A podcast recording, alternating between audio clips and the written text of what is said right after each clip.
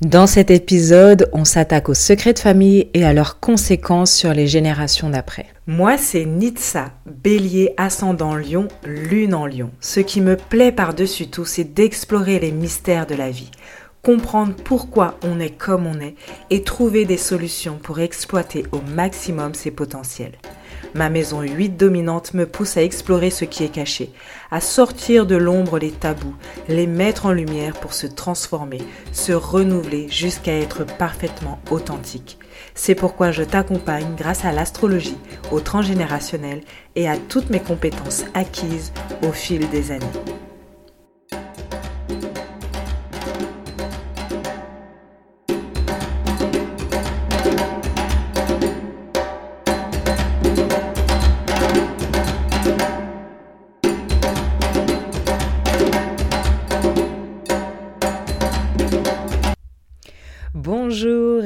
Bienvenue dans ce nouvel épisode de podcast dans lequel du coup on va parler des secrets de famille. Et donc si je peux conseiller tout de suite une lecture, c'est celle de Serge Tisseron, le livre qui s'appelle Nos secrets de famille. C'est un livre pépite sur lequel je vais m'appuyer euh, pour certains concepts. Pour d'autres, c'est aussi euh, de ma formation en transgénérationnel.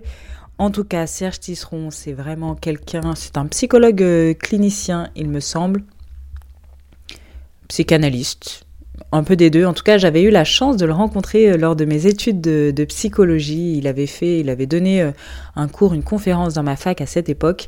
Ça n'avait rien à voir avec les secrets de famille. Il parlait des écrans puisqu'il est aussi connu pour ça.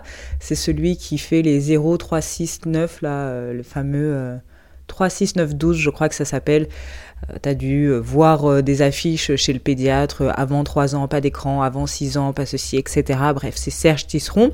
Et Serge Tisseron, qui est aussi expert dans les secrets de famille et qui a aussi écrit un livre à propos de Hergé, qui est l'artiste qui montre bien ce qu'on peut faire lorsqu'il y a un secret de famille dans une famille. Ok, du coup, euh, déjà dans le livre, l'auteur, il commence par comparer les mécanismes des secrets de famille avec les mécanismes des régimes totalitaires. En fait, il dit que dans les deux cas, il y a un cloisonnement psychique qui permet de savoir tout en ne sachant pas. C'est comme si, euh, c'est comme inscrire dans l'esprit des membres du groupe, donc c'est-à-dire la famille, dans le cas d'un secret de famille ou la nation dans les régimes totalitaires. Donc inscrire dans l'esprit des membres du groupe, à leur insu, la division nécessaire à la perpétuation inconsciente des mensonges qu'on veut leur imposer. Cette partie, quand je l'avais lue, je me suis dit waouh Et donc, je vais le citer le secret de famille fait le lit du secret politique ou social. Hmm. Secret de famille, c'est quelque chose à prendre en compte. D'ailleurs, petit aparté, c'est quelque chose aussi qui fait très peur chez euh, les personnes qui veulent un accompagnement en transgénérationnel. Ça bloque beaucoup de gens, en plus de l'hypnose régressive, ce truc de oh, je vais découvrir un secret horrible. Sache que secret de famille veut pas dire que tu vas découvrir que ton arrière-grand-père était un violeur professionnel, euh, que ton arrière-grand-mère, c'était le sosie de Dexter. Pas du tout. Un secret de famille, c'est pas forcément découvrir quelque chose de gore, d'horrible, de, euh, extrêmement honteux. Et en plus, toutes les familles n'ont pas nécessairement un secret à résoudre, à révéler, à hum, digérer et guérir. D'accord? Donc c'était une petite aparté parce que c'est quelque chose qui fait très très peur dans les accompagnements en, en transgénérationnel. Et avant de parler des secrets de famille, de rentrer dans les détails des secrets de famille, je voulais aussi insister sur le fait qu'il y ait aussi des secrets collectifs. Il y a les secrets de famille, mais il y a les secrets collectifs. Donc ça, c'est des secrets qui sont liés à un drame collectif comme euh, la guerre, le génocide, etc., mais qui sont mis sous silence par le gouvernement euh, en tout cas mis sous silence dans le détail. C'est-à-dire qu'on ne peut pas cacher une guerre ou un génocide, mais c'est dans le détail euh, qu'il y a un secret. Et du coup, ça aussi, ça peut avoir un impact assez conséquent sur les générations d'après parce que cet événement collectif dont on ne connaît pas les détails, euh, dont on n'arrive pas à avoir une, traduction par, symbolique dans le groupe, eh ben, c'est très difficile aux descendants des sujets euh, impliqués de pouvoir penser ce qui est arrivé à leurs parents, à leurs grands-parents. Et donc si on n'arrive pas à penser, on n'arrive pas à guérir. Et c'est comme si les descendants vivent dans... Euh, ils vivent ça comme une interdiction de comprendre, de comprendre le passé, de comprendre voilà ce qui est arrivé à leurs ancêtres. Donc ça c'est la partie secret collectif, mais je ne vais pas rentrer dans ce détail-là, on est vraiment sur les secrets de famille. Je voulais simplement que tu saches que les secrets collectifs peuvent aussi avoir des, conséquences sur les générations d'après. Encore une fois, avant de rentrer encore plus dans le détail des secrets de famille, je voulais rappeler aussi que c'est normal d'avoir des secrets. Dans le sens, c'est normal de ne pas tout dire à tout le monde euh, et de ne pas tout dire même à ses enfants. Il n'y a rien de mal à ça. C'est naturel, c'est humain et c'est même sain et normal. Si on prend la sexualité, par exemple, on va parler de sexualité à son enfant euh, d'une façon adaptée à son âge, mais par contre, il y a des choses que son enfant ne saura pas. Et c'est tout à fait sain. Je ne vais pas aller dire à mon enfant que j'adore quand son père me fait des cunis. On est d'accord, c'est pas très sain. Il n'a pas besoin de savoir que son père me fait des cunis, ok? Ou euh, que euh, je ne sais, je ne sais pas. En tout cas, l'enfant n'a pas besoin de de savoir. Il n'y a pas de tabou de la sexualité, mais il n'y a pas non plus besoin de tout dire. On a un jardin secret, le fameux jardin secret. Ce jardin secret, il est normal, ok? Euh, il y a des choses qui ne regardent pas les enfants ou qui ne regardent pas notre entourage de façon générale. C'est normal et c'est parfaitement sain. Par contre, le secret de famille, c'est tout autre chose. C'est qu'on cache quelque chose qui, n'est pas forcément tabou, qui n'a pas à être caché, qui n'est pas euh, euh, normalement perçu comme quelque chose d'intime ou propre aux parents ou propre, etc. Quand il y a un secret dans une famille, c'est toute la communication qui est rompue. Et d'ailleurs, il y a un symptôme qu'on peut voir, c'est quand, euh, l'enfant arrête d'être curieux, euh, il y a des chances qu'on se retrouve dans le cas d'un secret de famille. Encore euh, petit aparté. Ce qui est caché volontairement, ou les non-dits liés à une souffrance trop grande, les mots ne trouvent pas en fait leur place. C'est ça un secret. C'est caché volontairement. C'est un événement, c'est un événement en particulier qui est caché. D'accord? Et c'est pas, encore une fois, euh, on n'est pas là pour révéler tout, d'accord, à son enfant. Les secrets de famille, ils évoquent souvent de la culpabilité ou de la honte. Les parents qui cherchent à garder euh, sous silence un événement douloureux, souvent ils ont de bonnes raisons d'ailleurs. Euh, de bonnes intentions en, tout cas, à euh, ne pas vouloir expliquer quelque chose à ses enfants. Ils se disent qu'ils ne vont pas traumatiser leur enfant. Mais en fait, ce secret, il engendre plus de conséquences négatives que si on le dévoile. Par exemple, euh, cacher la vérité sur le père, alors même que l'enfant questionne, par exemple, euh, qui est mon père Ce fameux secret de le père est inconnu, on ne dit rien à propos du père. Alors je ne sais pas comment ils arrivent à faire ça, à vivre comme ça les gens, mais en, tout cas ils donnent pas d'informations, ils restent muets là-dessus, euh, ou ils donnent des, infos un peu vagues, on comprend rien.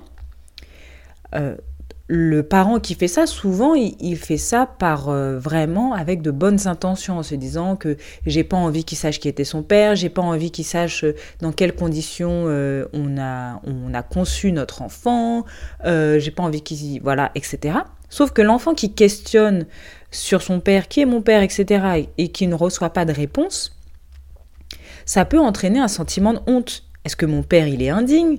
Est-ce que je suis indigne de connaître la vérité? Est-ce que je suis même indigne d'être né Ok? Il y a aussi le secret à propos d'une mort, de ces circonstances. Donc les parents, des fois, ils ont peur de s'effondrer devant les, enfants. Alors je te le dis tout de suite, c'est pas grave de s'effondrer devant son enfant. C'est pas grave si son enfant, si notre enfant nous voit pleurer. Il y a rien de mal.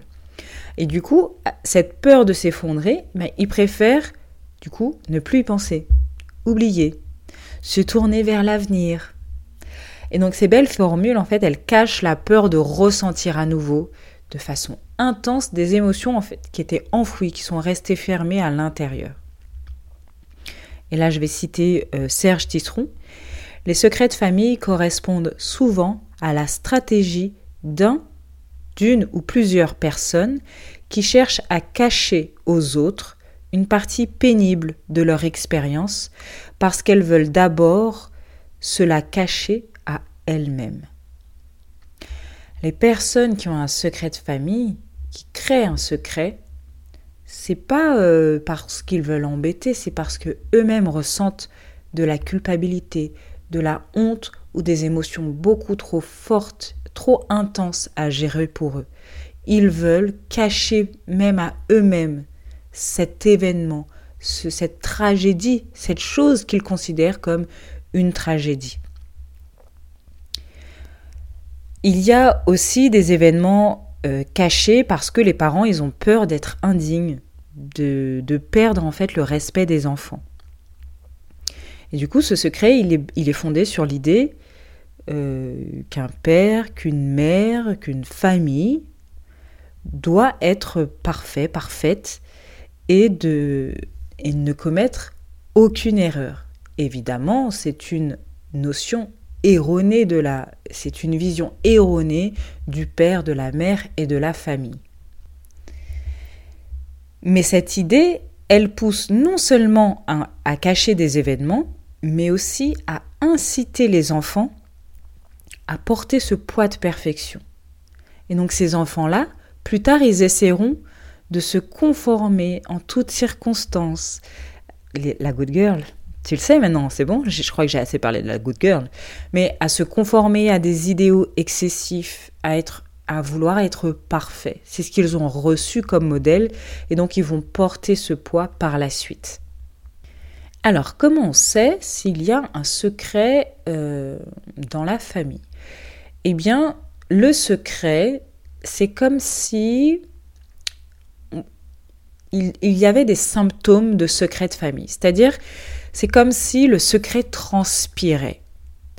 La personne qui est porteuse du secret ne peut pas s'empêcher, par ses actes ou par son langage, de laisser transparaître des signes, de laisser transparaître des symptômes liés au secret. Euh, la personne va avoir des réactions inattendues, des pleurs, de la colère, face à un événement qui lui rappelle le secret, qui lui rappelle le trauma. Et donc, euh, par exemple, je crois que c'est dans le livre de Serge Tisseron, là j'avoue, je ne sais plus trop, ou dans un autre livre que j'ai lu, ou dans mes cours, je ne sais plus. En tout cas, il y avait cet exemple d'une patiente, euh, d'une mère, qui, euh, qui portait comme secret, ok, elle avait un enfant ou deux enfants, je ne sais plus. c'est pas quelqu'un que j'ai accompagné, donc j'avoue, je n'ai pas bien en tête. Mais elle avait en tout cas un enfant illégitime, entre guillemets, c'est-à-dire que elle était avec son mari et euh, elle a, bah, elle a cocufié, hein. voilà, et elle est tombée enceinte d'un autre homme que son mari, et donc ça a donné l'enfant qu'elle a. Et cette mère avait extrêmement peur du sang, euh, de tous les examens liés au sang, mais une peur complètement euh, irrationnelle. Et quand on regarde la symbolique, euh, c'est-à-dire que faire des prises de sang à son enfant, elle était en panique, ça la mettait dans des angoisses pas possibles. Et quand on regarde la symbolique, c'est quoi ce sang? En fait, avec le sang, on peut voir à qui, de qui est cet enfant, que cet enfant n'est pas l'enfant de son mari. Donc, il y a des sortes de suintements, de symptômes du secret de famille. L'enfant du porteur de secret, il ressent qu'il y a quelque chose d'anormal. Il sent ces suintements, il, les, reçoit, ces symptômes. Et il a besoin de trouver des explications à ses comportements inhabituels. Il va donc imaginer le pire scénario, parce que les enfants adorent faire ça quand ils comprennent pas quelque chose et qu'on refuse, ils imaginent le pire. Et là, il va imaginer le pire scénario, et des fois c'est souvent pire que le secret lui-même ou il peut refouler totalement ce vide de sens. Et après, ces symptômes euh, vont ressurgir à l'âge adulte. En fait, il y a, ce que j'avais dit au début, une distorsion psychique, mentale. Je vois que quelque chose ne va pas, mais je dois faire comme si tout allait bien parce que j'ai pas le droit de savoir ce qui se passe. Et Serge Tisseron disait, donc, euh, comme je l'ai dit tout à l'heure, que c'est cette distorsion, elle est utilisée par les gouvernements tyranniques pour faire passer des lois absurdes. J'ai envie de dire, c'est un peu ce qui est arrivé, euh, bon, pendant une certaine période, il n'y a pas très longtemps, j'ai l'impression. Enfin bon. Ensuite, il y a trois types d'effets des secrets de famille sur la génération suivante. Il y a la répétition de l'événement euh, traumatique, sur euh, caché au niveau symbolique. Donc, euh, après, on répète toujours cet événement.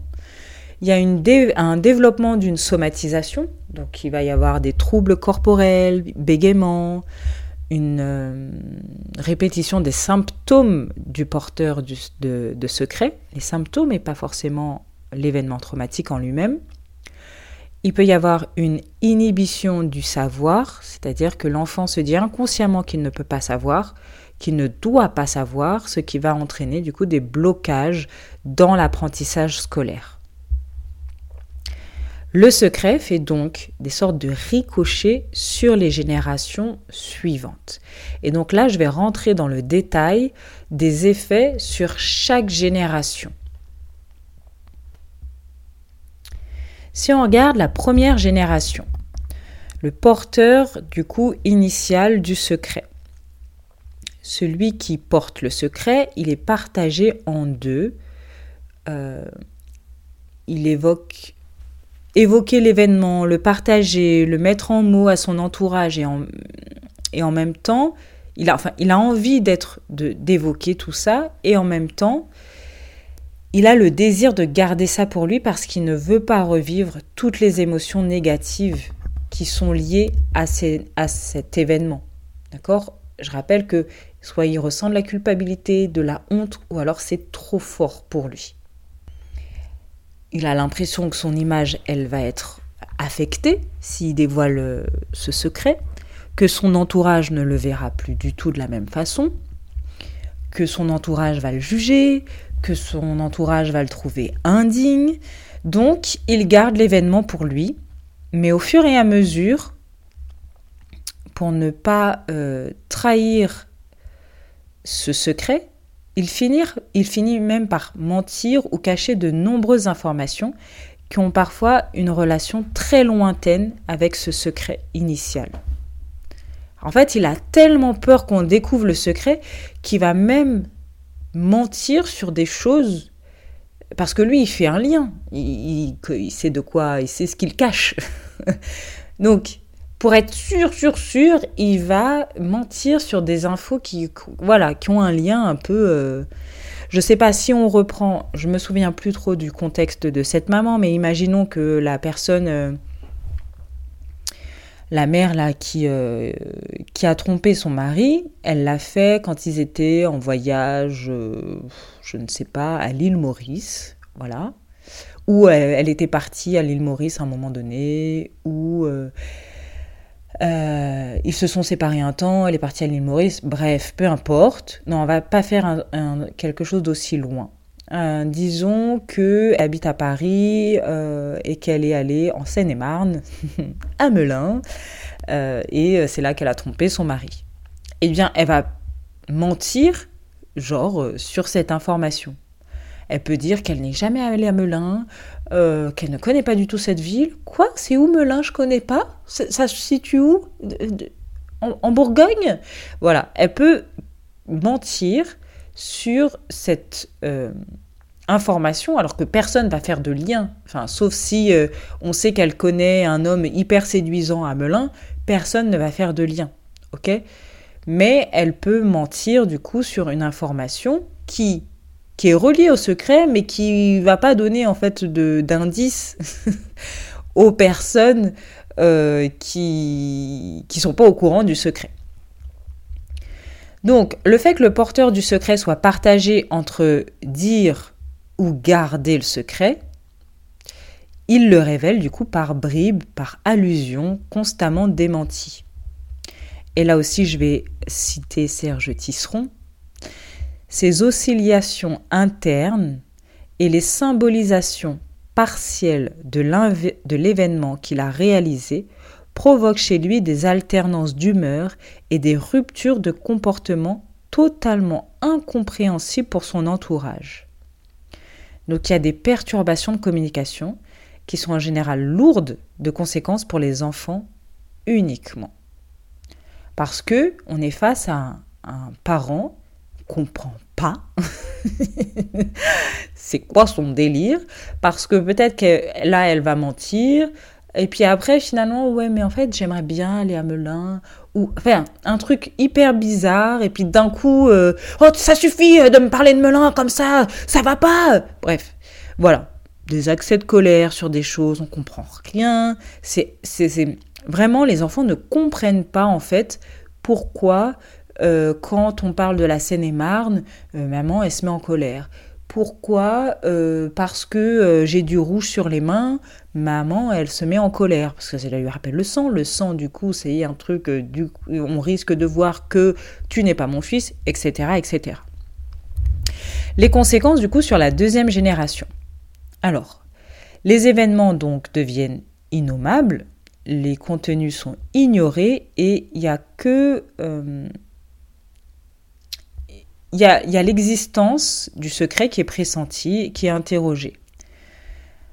Et là, il peut apparaître des troubles spécifiques de l'apprentissage sans vraiment perturbation grave de la personnalité. Les enfants, ils trouvent ça bizarre, ma mère elle est bizarre, mon père il est bizarre, ils sentent qu'il y a quelque chose, il peut y avoir des troubles d'apprentissage, mais rien de bien méchant. À la troisième génération, donc ça veut dire finalement le petit-fils ou la petite-fille du porteur de secret, Là, l'événement, il devient impensable, puisque l'enfant, il voit qu'il y a quelque chose. Donc il se dit qu'il essaye de trouver des, explications, mais il comprend, il n'en trouve pas, ou il imagine des choses complètement bizarres. La troisième génération, donc le petit-fils ou la petite-fille, bah, l'événement, il devient complètement impensable. À cause des perturbations de la communication que l'enfant de cette génération a vécues avec ses parents, il peut percevoir en lui-même des sensations, des émotions, des, des potentialités d'action ou des images qui lui est impossible d'expliquer par sa vie psychique propre et qui lui paraissent souvent bizarres. Dans cette génération, les perturbations de communication ont des effets plus graves parce que les, les effets du secret ne sont pas cernables, comme à la génération précédente. Euh, donc, je reprends la femme qui faisait une fixette là sur le sang euh, parce qu'elle voulait cacher que son mari euh, n'était pas le père de son enfant. Son enfant, il a imaginé une problématique autour du sang, peut-être donc là c'était le cas, à savoir le sida. Euh, le secret ici, il est cernable, il est localisable. Il y a quelque chose autour du sang. On sait que elle est, elle est quand même un peu bizarre, on ne sait pas trop, mais avec les suintements de sa mère, il, peut imaginer quelque chose. Ma mère, il y a quelque chose quand même autour du sang, il y a une problématique autour du sang. Je vais imaginer que la problématique, c'est le sida. Voilà. Que euh, ma mère est porteuse euh, de sida, mon père, je sais pas, quelqu'un, quoi. Ok?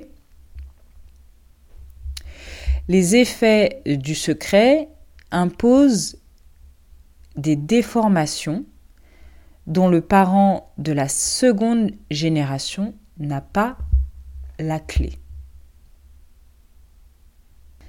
Et donc à la troisième génération, c'est-à-dire les petits-enfants, ils peuvent, euh, les petits-enfants peuvent développer des troubles graves, des troubles psychotiques, des formes graves de débilité, euh, diverses formes de délinquance, de la toxicomanie, etc.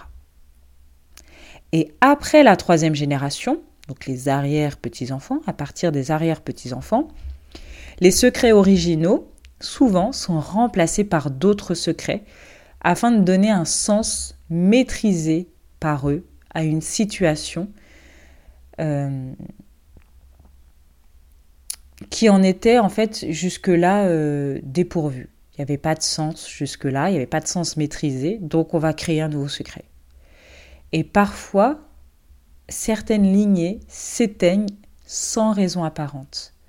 Euh, c'est-à-dire que, euh, tu vois, ces lignées où euh, il n'y a que des femmes, non. Oui, il n'y a que des, que des femmes et, qui sont célibataires, qui ont des problèmes de fécondité, qui, mm, voilà, qui sont célibataires qui ont des problèmes de fécondité. Et donc la lignée, elle s'arrête parce que on peut euh, débattre sur le fait que c'est euh, le père qui porte le nom, euh, qui donne le nom à la famille, peu importe, en tout cas dans les faits, ici, le, père donne le nom, c'est lui qui porte le nom du père, dans une configuration traditionnelle française. c'est comme ça que ça se passe quand il y a un père qui reconnaît, évidemment. Et donc, euh, une extinction en fait de la lignée, ça passe aussi par ce fait qu'il n'y ait que des femmes et donc il n'y a personne pour, pour euh, continuer à, à, faire perdurer le nom de cette famille. Ça veut dire que certes les femmes elles vont peut-être trouver un mari etc. Mais euh, du coup il n'y a que des femmes donc les enfants de ces femmes ne vont porter que les noms des maris. Le, le, le nom, je sais pas, tu t'appelles Surac. ta famille s'appelle Surac, si toutes les femmes s'appellent Surac et qu'elles se mettent toutes avec euh, des hommes et qu'elles font des enfants donc avec ces hommes-là, tous les enfants vont porter euh, le nom, un nom autre que Surac et donc le nom Surac aura disparu. Voilà, il y a une, extinction en fait de la famille, qui est liée un peu à ce secret de famille original. Euh, voilà il y a, ou alors, voilà, cette, euh, cette volonté de ne pas faire d'enfants, absolument, cette volonté ou non, cette, euh, voilà, on subit les problèmes de fécondité. Les enfants ou les petits-enfants peuvent essayer de résoudre aussi, par la suite, inconsciemment le secret, en se plongeant corps et âme dans une œuvre artistique ou scientifique et c'est donc le cas de Hergé, euh, le créateur de Tintin. C'est le cas également de Freud. Ce sont deux personnes qui euh, voilà, ont tout donné pour résoudre inconsciemment, inconsciemment en plus, hein, un secret de famille. Et d'ailleurs, euh, je te conseille le livre de Serge Tisseron, encore une fois, qui explique en détail comment Hergé a transmis, transgressé, non pas transgressé, j'ai du mal avec le vocabulaire, en tout cas qui a euh, mis dans son œuvre Tintin. Tintin, c'est l'histoire familiale d'Hergé. C'est les secrets de famille de d'Hergé. Tous les personnages sont encore une fois inconsciemment, sont une euh, sont un miroir de ce qui s'est passé dans sa famille. Et donc Serge Tisseron a écrit un livre là-dessus, si tu veux te le procurer. C'est hyper intéressant, je ne vais pas rentrer dans le détail. Euh, euh, voilà, Tisseron l'a très bien fait, va te le procurer, en tout cas c'est très très intéressant. Et donc, pourquoi je te parle des secrets de famille? Encore une fois, mon but, c'est pas de te faire peur en disant attention, si tu as un secret de famille, tu vas devenir, euh, tes, petits-enfants vont devenir euh, psychopathes. C'est pas le but, même si, euh, ça peut, si ça peut t'aider à ne pas en créer un, c'est cool, d'accord? Sache que, d'ailleurs, souvent la honte, la culpabilité qu'on ressent face à un secret, elle n'est pas, euh, elle est pas insurmontable en vrai. Cet événement, euh, on peut toujours euh, le vivre et ça a souvent beaucoup moins d'impact d'en parler que de le garder pour soi. Donc, si déjà ça peut t'aider toi à ne pas créer un secret dans ta propre famille, bah voilà, c'est bon, on peut s'arrêter là. Ensuite, c'est aussi pour que tu repères un peu s'il y a un secret dans ta famille. Donc, essayer de voir euh, voilà, par les suintements, s'il y a quelque chose qui se trame, est-ce que justement tu, tu as peut-être conscience qu'il y a une sorte d'extinction de la lignée euh, Bref, peut-être que tu es aussi dans ce truc de vouloir répéter parce que tu fais partie de la génération euh, qui a besoin de créer un secret pour donner du sens à tout ça. Et aussi pour pouvoir euh, s'en détacher, s'en libérer, guérir, tout ça. Et donc, par contre, attention, faut être très prudent dans la recherche d'un secret. Parce que si la personne a voulu maintenir le silence, c'est que c'était douloureux pour elle. Donc, on ne force jamais quelqu'un à révéler un secret.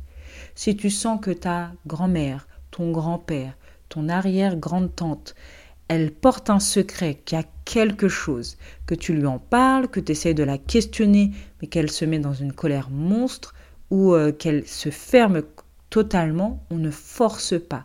Parce que révéler un secret, ça résout pas tout en vérité. D'accord?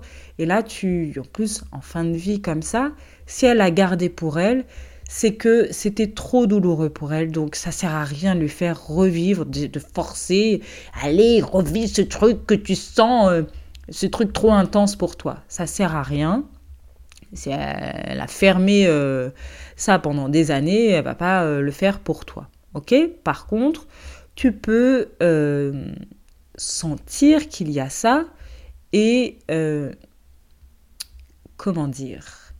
Essayez en tout cas de te détacher de ça. Si tu sens que ton arrière-grand-mère, ta grand-mère, ton grand-père, ton arrière-grand-père, ton arrière-grand-oncle ou je ne sais, je ne sais qui euh, a un, un secret, tu connais en fait les, les conséquences du secret de famille et tu peux essayer d'aller questionner peut-être un peu plus les autres, euh, la, la, vie, en fait, d'aller questionner les autres sur la vie de cet ancêtre en particulier, euh, pour comprendre, en fait, c'est quoi ce secret. Oui, la révélation, elle permet de soulager, de supprimer les symptômes, vraiment.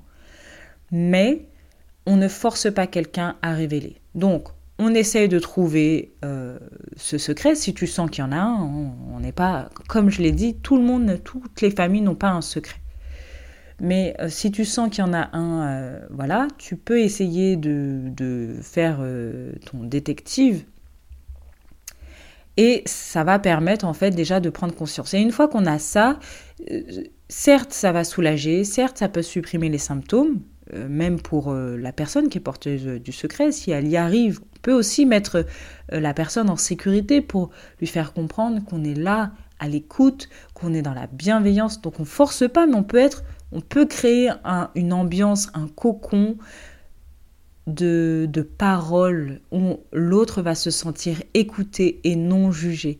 D'accord? Donc si tu sens qu'un ancêtre à toi, qui est encore vivant du coup, hein, est porteur d'un secret, on, va vers cet ancêtre avec beaucoup d'empathie, avec beaucoup d'amour et de bienveillance et on lui fait comprendre que ce n'est pas pour lui faire du mal, c'est pas pour la juger, c'est pas pour lui manquer de respect et que ton respect restera toujours intact parce que c'est ton aîné, parce que euh, je ne sais quoi, d'accord? Bon, euh, j'espère pour toi que le secret n'est pas trop lourd.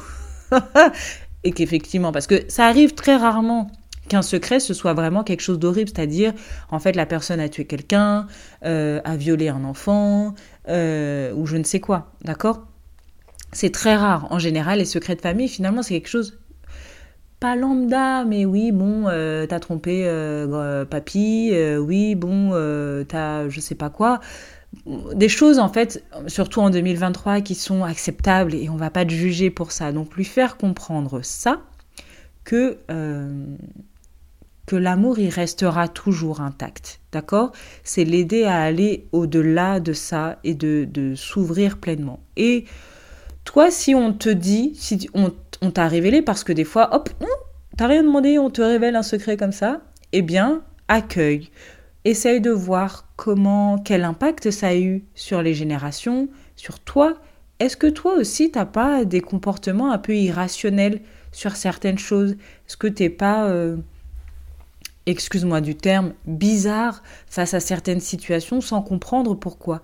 Prends un peu de recul et euh, si tu as, tu suspectes un ancêtre d'avoir eu un secret, mais que malheureusement cet ancêtre est mort, tu peux, et du coup tu ne sais pas c'est quoi ce, secret, tu peux, euh, pour moi la lettre c'est un acte extrêmement symbolique, tu peux faire une lettre à cet ancêtre pour lui dire que malgré son secret, tu continues euh, à l'aimer, le respect ne euh, n'est pas parti, etc., etc trouve des mots pour euh, le rassurer symboliquement et pour lui dire que par contre c'est quelque chose qui lui appartient et que tu te donnes le droit aujourd'hui de couper avec ce secret, de couper avec les conséquences de ce secret. Ce secret, c'est le sien et ça ne te regarde pas. Tu l'aimes, mais euh, je te rends ce qui t'appartient. Le secret t'appartient, il n'est pas à moi. Voilà quelques pistes pour euh, sortir d'un secret de famille si jamais tu as découvert qu'il y en avait un dans ta famille. J'espère que cet épisode t'aura plu. Maintenant, tu peux euh, voter, n'importe quoi. Donner ton avis, euh, me dire ce que tu en as pensé, puisque normalement sur Spotify, maintenant, tu peux dire, laisser un avis, un commentaire. Si tu écoutes sur Spotify, sur euh, Apple Podcast, tu pouvais déjà le faire. En tout cas, n'hésite pas, peu importe là où tu écoutes, à euh, partager, à donner ton avis sur la plateforme ou euh, venir me voir en parler en DM sur Instagram, sur mon compte naturel Happy. Je serais ravie d'échanger avec toi. C'est quelque chose que je trouve absolument que je trouve extrêmement intéressant et très enrichissant. J'espère que ça t'a plu et je te dis à bientôt pour un nouvel épisode.